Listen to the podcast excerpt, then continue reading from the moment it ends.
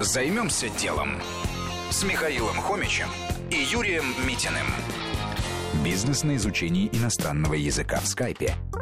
Основатель бизнеса Overcome the Barrier, по-русски «преодолеть барьер», Владимир Ковин долгое время работал финансистом. Трудился и у нас, и за рубежом, но карьера не сложилась. Зато Владимир понял, между Россией и за границей есть языковой барьер, который можно помочь преодолеть. Так и появился бизнес. Все как обычно. Преподаватели занимаются с учениками. Но в скайпе, без личного контакта. Потому что почти все учителя – иностранцы.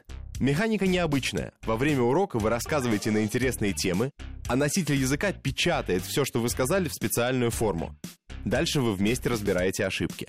Стоит такое занятие около 2000 рублей в час. Зарабатывает сервис на своей комиссии порядка 15%. Первое занятие для привлечения клиентов дается бесплатно. Самый популярный язык обучения – английский, но есть спрос и на другие языки. Что было дальше? Дальше у проекта появился инвестор Рашид Кусимбаев, который привнес не только деньги, но и контакты с крупным бизнесом. Стали делать корпоративные программы. Компании готовы платить деньги за массовое дистанционное обучение сотрудников.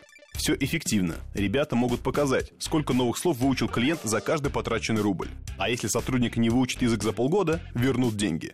Школа вышла на мировой рынок. Клиенты есть в Бразилии, Аргентине, Китае и даже Японии. Там, где есть проблемы со знанием английского. Годовой оборот превышает 400 миллионов рублей, а всего проведено более 100 тысяч занятий. Если самоучители языка дарят даже министрам, то это точно хорошая ниша для бизнеса. Займемся делом. На радио Вести ФМ.